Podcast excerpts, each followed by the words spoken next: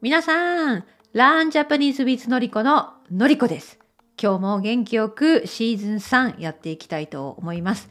皆さん、最近疲れてますか？元気ですか？笑ってますか？ストレスのレベルはどうですか？今日はそういう話なんですね。今日は皆さんにとっても面白い言葉を紹介していきます。その言葉は、八つ当たり。八つ当たり。八つ当たりをする。八つ当たりをされた。どういう意味なんでしょうかこのエピソードを話すきっかけは私のコミュニティジャパニーズトギャザーのメンバーさんが八つ当たりについて記事を書いてくれたんですね。このメンバーさんは忙しいママです。仕事もフルタイム。子供もいる。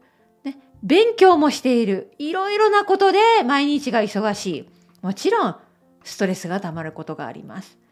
この方はある日そのストレスが溜まって子供に当たってしまって八つ当たりしてしまってでもあ自分が悪かったと反省してママが悪かったねごめんねって素直に謝ることができたという素晴らしい話をコミュニティでシェアしてくれたんですね。八つ当たり漢字を見てください。8という漢字がありますね。8数字の8つまり八方八方向、あちこち、あらゆる方向に自分の気持ちをぶつけてしまうということなんですね。何か自分が悪くって失敗することありますよね。そしてムカついた。何かに腹を立てた。自分だけが怒っていればいいんですが、そのネガティブな強い気持ちを周りに、あちこちに、八方にぶつける。これが八つ当たりなんです。はい、皆さん、八つ当たりやったことあるでしょしてる人いるでしょ私もそうです。それではトピック聞いていきましょう。今日のトピックは八つ当たりについて。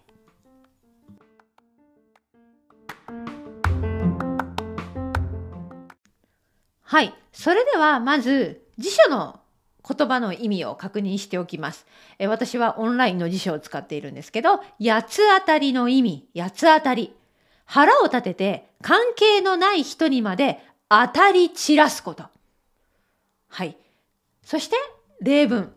同じ辞書に出ている例文、まあ、いろいろな使い方ができるけど、聞いてください。彼は機嫌の悪い時には誰にでも八つ当たりをする。私はストレスが溜まって彼氏に八つ当たりしてしまった。私は彼氏から八つ当たりを受けた。俺に八つ当たりするなよ。このような例文が辞書の中に出ています。皆さん、心当たりがありますね。皆さんもきっと何かに腹を立てて、冷静じゃなくなって、周りの人に怒りや不満をぶつけたことありますよね。ある人、手を挙げてください。はーい、私、めっちゃ私。これね、八つ当たりをするのは、周りの人、周囲の人、関係のない人、家族、彼氏、旦那さん、かもしれない。物にでも八つ当たりすることができます。例えば、例えばよ。まあこんな人めったにいないかもしれないけれども、ね、パソコンを使っています。でもパソコン何か使い方がわからなかった。ああ、もうイライラしてパソコンに八つ当たりするんですね。もうこんなのわからなくてできないバーンパソコンを投げつける。そんな人いたら、まあ、それはちょっとアンガーマネージメントに行った方がいいかもしれない。カウンセリングが必要かもしれませんけど、物に八つ当たりすることもできます。周囲の人に八つ当たりする。物に八つ当たりする人。はい。私たち完璧じゃないです。私たちの人生にはいろいろあります。ちょっとしたことがきっかけで腹を立てることだってある。私、本当にそんなことよーくあります。私が腹を立てて八つ当たりする相手は皆さん想像できるように私の夫ですね。私は子供がいません。ペットがいません。いつも二人だけ。私と夫の二人の生活。私の夫はかわいそうですね。私の夫はあんまり怒ることがないんです。彼は本当にいつもいつも冷静。面白いのは彼の怒り方と私の怒り方違うんです。怒りの表現の仕方が違うんですね。私の夫は冷静に怒るんです。わかります？これ逆に怖いです。静かなんです。怒っても。で、全然何も話さない。でもその怒りのエネルギーがなんか伝わってくる。今近寄らない方がいいな。そんな感じです。だから、あんまり八つ当たりしないんですね、彼。私は思いっきり外に出すタイプです。うわー、なにこれ？なになにあなた？あなたが悪いのよ私が悪いのよなーそんな感じで、うるさく言ってしまう。本当に嫌なタイプですね。はい。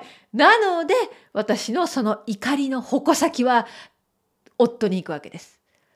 日々、私の怒りに耐えている旦那さん、夫は偉いですね。だから、私はこの夫を大切にしなければいけません。はい。皆さんどうですか？最近誰かに八つ当たりしたことありますか？でも逆に、私は聞きたい。皆さんはどんなことにイライラするんですか？何に対して腹を立てるんでしょうか？はい。私はこういうトピックで、まあ以前にも話したことがあるんだけど、私がフラストレーション感じるのは、私のルーティンが崩れた時なんですね。私はルーティン命の人間ですから、ね、いつも Google カレンダーでルーティンを管理していますね。まあ悪く言えば、ちょっと柔軟性がないかもしれない。ね、カレンダー通りに、予定通りにルーティンができなかったら、はあ、これができなかった、とイライラして、フラストレーションが溜まって、ね。そしてそれが何度か続くと、どうしてこれができなかった？私のルーティンが壊れた八つ当たり、ね、腹が立つ。うん。だから、八つ当たりをする原因がなくなれば、私たちはもっとハッピーに、ね、元気よく、明るく、幸せに暮らせるかもしれない。でもでもみんな待って待って。そんな完璧な人生なかなかない。ね。まあストレス。私たちの生活は本当に忙しい。いろんなことをやっていますから、ストレスがもちろんあります。でも逆に言えば、ストレスがない人生、ストレスがない仕事、ストレスがない家庭、ありますかっていう話ですね。ないよって私答えた人は嘘でしょって私正直思う。小さいレベルでも大きいレベルでもストレスがある。だから私たちはやっぱり負の感情、怒ったり落ち込んだり泣いたり、ネガティブな感情が必ずしも人生の中で生まれるわけです。皆さん、どう思いますか？はい。あの、ストレスのね、発散の仕方はたくさんあります。だから、できれば私も皆さんも、そのストレスが溜まって溜まって溜まってボッカーンって爆発する前にストレスを発散した方がいいね。で、皆さんは私のことをよく知ってるから、私のストレス発散方法はパワーウォークです。ね、音楽を聴きながら、テクテク早足で、ね、早く歩いて、スッキリする。まあ、そういうようなことを、ね、皆さんにも自分の方法があるから、で、そのような感じを毎日の生活に入れていって、ストレスを減らす。バランスっていうことですよね。はい。まあ、大体の人は、ね、気分転換に運動をする。ヨガをする。歩く。散歩する。そんな人多いですよね。はい、そうです。運動、体を動かすっていうのは本当に大切だと思います。8つあたり。8つあたり。で、8、8、8歩。でね、話を元に戻すんですけど、この私のコミュニティでこの八つ当たりの記事を書いてくれたメンバーさんは本当に素晴らしい記事を書いてくれて、ね、八つ当たり、この数字を使われている言葉、他にもたくさんありますよねっていうことも書いてくれたんですね。皆さん、日本語の数字が使われている表現、ことわざ、何か頭に浮かびますか？